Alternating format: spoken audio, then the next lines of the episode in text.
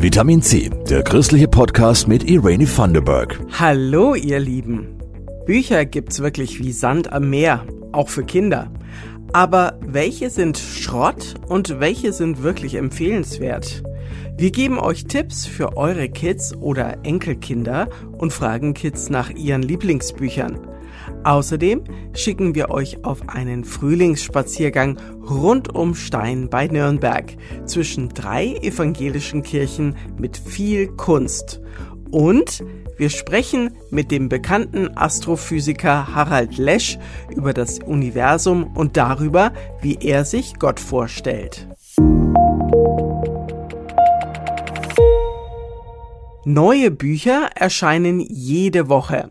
Krimis, Romane, Autobiografien oder auch Kinderbücher. Gar nicht so leicht daraus zu filtern, was sich lohnt. Gute Kinderbücher.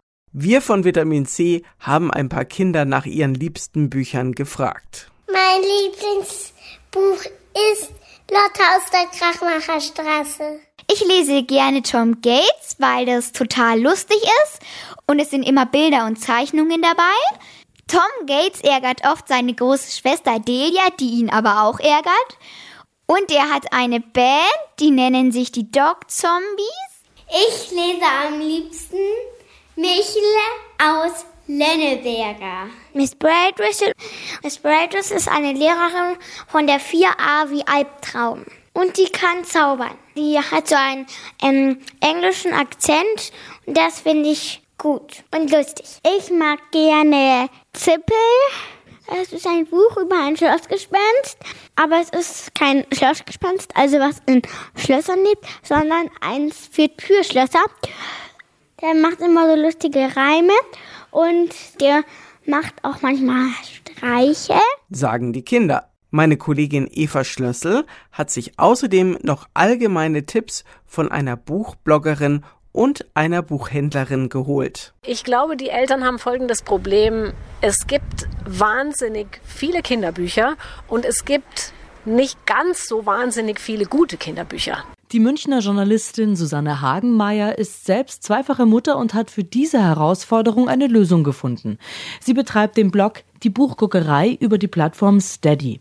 Dort stellt sie regelmäßig neue Kinderbücher vor. Die, die sie als gelungen, aber auch jene, die sie als nicht ganz so gelungen empfindet. Für Eltern soll damit eine Orientierung im Kinderbuchdschungel geschaffen werden. Ich mag gerne Bücher, die so voll und ganz auf der Seite der Kinder stehen und aus der Perspektive der Kinder geschrieben sind. Da kann es schon mal vorkommen, dass eine Protagonistin einen unsichtbaren Freund hat. Das wird aber beschrieben, als sei das eine absolute Selbstverständlichkeit, weil das ist es für dieses Kind.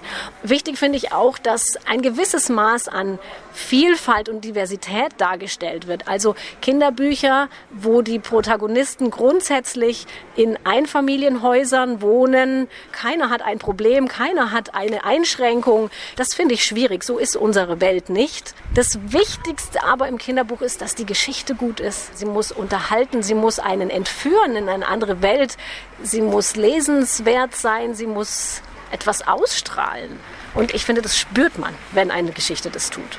In der Buchguckerei werden nicht nur neue Bücher besprochen. Susanne Hagenmeier nimmt sich auch ältere Bücher vor, deren Geschichten über die Jahre weder an Glanz noch Abenteuer verloren haben. Die Buchhandlung Dombrowski in der Regensburger Altstadt steht seit 40 Jahren für ein überschaubares, aber handverlesenes Sortiment.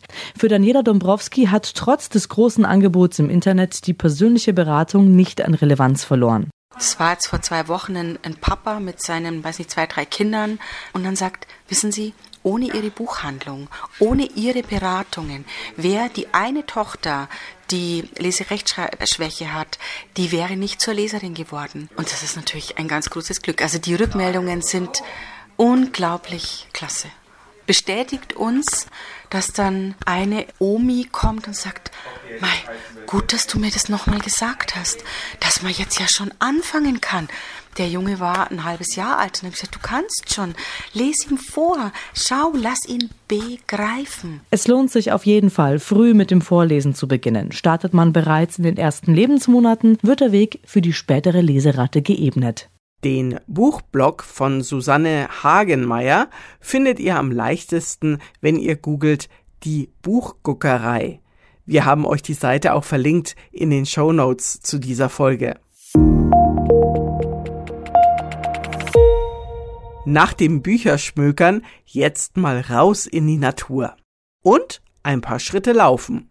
In Stein bei Nürnberg kann man im Moment seinen Frühlingsspaziergang noch etwas Tiefe verleihen. Die drei evangelischen Kirchen verbindet noch bis zum 23. April der Denkmalnachweg. Vor jeder Kirche steht gerade eine Skulptur aus Holz. Julia Riese hat den Weg erkundet. Zwei Holzfiguren stehen vor der Paul-Gerhardt-Kirche in Stein. Sie sehen aus wie Menschen mit angedeuteten, etwas eckigen Köpfen und langen Körpern. Eine Figur ist glatt, die andere hat tiefe Furchen. Inklusion heißt die Skulptur des Chiemgauer Holzbildhauers Marco Bruckner. Sie gehört zusammen mit zwei anderen Skulpturen vor der Martin-Luther-Kirche und St. Jakobus zum Denkmal-Nachweg. Pfarrer Andreas Herden war auch schon mit Schülerinnen und Schülern aus der fünften bis siebten Klasse da, die ihre eigenen Gedanken zu den Figuren hatten. Einer sagte dann, das sind Gräben. Ein Mädchen sagte, ja, wie meinst du das? Ja, das Verletzungen, also das geht ja richtig tief. Und der andere ist glatt, aber die hat dann auch einen, einen Spalt von, vom Wetter und irgendwie ist die glatte Figur genauso wie die, wie die Verletzte ähm, ausgesetzt. Dem Wetter vor der Kirche, den Blicken der anderen. Künstler Marco Bruckner freut sich, wenn seine Kunst viele verschiedene Ideen hervorruft. Er selbst hat auch einen engen Bezug zur Skulpturinklusion. Ich habe mich hochgearbeitet, weil ich war in der Förderschule, bin dann auf der Hauptschule und dann in der Fachschule und dann halt ein Meister und ich habe mir in die drei Schulsysteme durchgearbeitet und ich habe halt einfach gelernt, dass jeder Mensch oder wenn man in einer Gemeinschaft ist, viel schneller lernt, wie wenn man sagt, so das Schubladensystem. Und so bin ich auf die Inklusion gekommen und möchte da halt meinen Beitrag leisten und dass man Umdinge anfängt. Die beiden Figuren stehen auf einer Metallplatte. Zwischen ihnen ist ein bisschen Platz und weiße Fußabdrücke auf dem Boden laden dazu ein, sich einfach dazuzustellen. Das geht auch bei den zwei anderen Kunstwerken. Sie heißen Konsum und Welt aus den Fugen und haben beide damit zu tun, dass der Mensch in seinem Wunsch nach immer mehr die Umwelt und vielleicht auch sich selbst zerstört. Bei der Welt aus den Fugen gefallen Pfarrerherden vor allem die zwei kleinen Elefanten am Rand der Platte, die so aussehen, als würden sie das Kunstwerk verlassen, weil sie von den Menschen verdrängt werden. Und das andere Proportion ist die riesige Martin-Luther-Kirche hinter dem eigentlich ja doch nicht ganz kleinen Kunstwerk welche äh, Bauwerke wir als Kirchen hingestellt haben zur Ehre Gottes und mit denen wir jetzt gar nicht mehr so recht was anzufangen wissen, weil wir sie ja nicht mehr vollkriegen und weil sie wahnsinnig viel Geld kosten. Und was haben wir da getan? Das ist so irgendwie auch aus den Fugen. Viel zum Nachdenken also. Genau das soll der Weg bewirken. Künstler Marco Bruckner hat die drei Skulpturen ursprünglich für drei Kirchen im Kleinwalsertal in Österreich entworfen. Auch in seinen anderen Arbeiten stellt er immer wieder einen Bezug zum Glauben her. Ich glaube, dass wir den Weg gehen müssen, weil wir können auch nicht stehen bleiben als Mensch oder der Glaube kann nicht stehen bleiben. Wir müssen uns weiterentwickeln und das ist meine eigene Weiterentwicklung zu Gott oder zu der Menschheit. Bis nächsten Sonntag stehen die Skulpturen vor den Kirchen in Stein. Danach soll der Denkmalnachweg zu einer Kirchengemeinde am Chiemsee weiterwandern.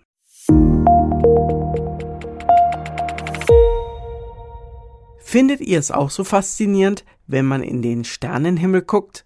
Da sind die Sterne, die Milchstraße und irgendwo wir mittendrin. Ist das alles Zufall oder hat das ein Gott geschaffen? Marika Cordes ist solchen großen Fragen nachgegangen mit einem bekannten Wissenschaftler. Einer, der sich mit dem Universum beschäftigt, ist der Astrophysiker Harald Lesch, den man vor allem aus Fernsehsendungen wie Terra X kennt. Wenn er über das Weltall forscht, kann das ganz schön aufregend sein. Wir haben eine riesen Entwicklungsgeschichte da und das ist natürlich atemberaubend, dass wir mit diesen wissenschaftlichen Methoden von heute diese Geschichte der Natur erzählen können wie ein Krimi. Wir haben ein, sozusagen ein Opfer, das Universum, und jetzt können wir das auf alle möglichen Indizien hin untersuchen, wie ist denn das passiert.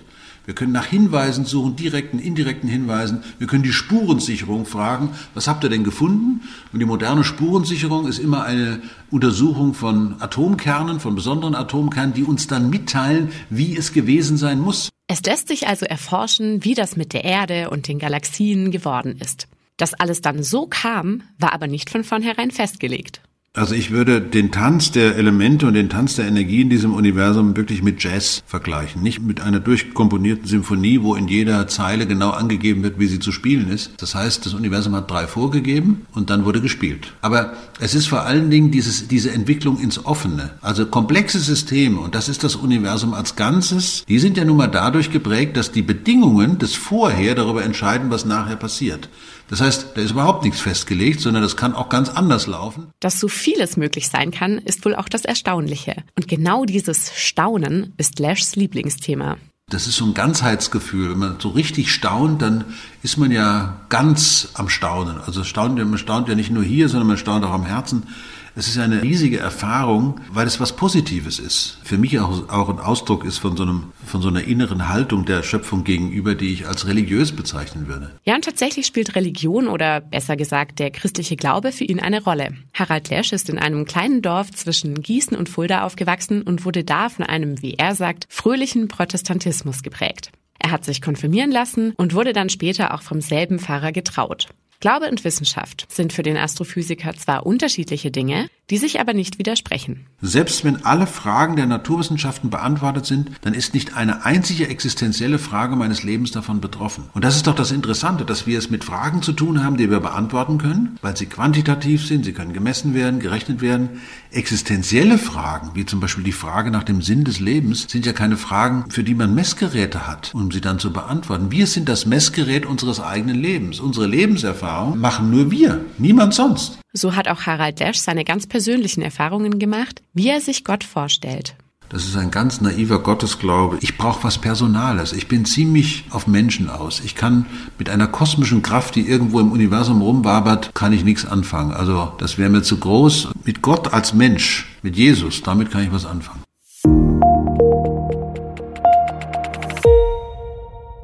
Wieder eine spannende Folge Vitamin C, der christliche Podcast, finde ich. Erzählt doch anderen von uns. Das würde uns sehr freuen. Zum Schluss sage ich wie immer Danke für die Redaktion an Christoph Leferz und Jasmin Kluge. Macht's gut, bis zum nächsten Mal. Eure Irene. Das war Vitamin C, der christliche Podcast. Für Fragen oder Anmerkungen schreibt uns an pod-vitaminc.epv.de. Vitamin C, jeden Sonntag neu.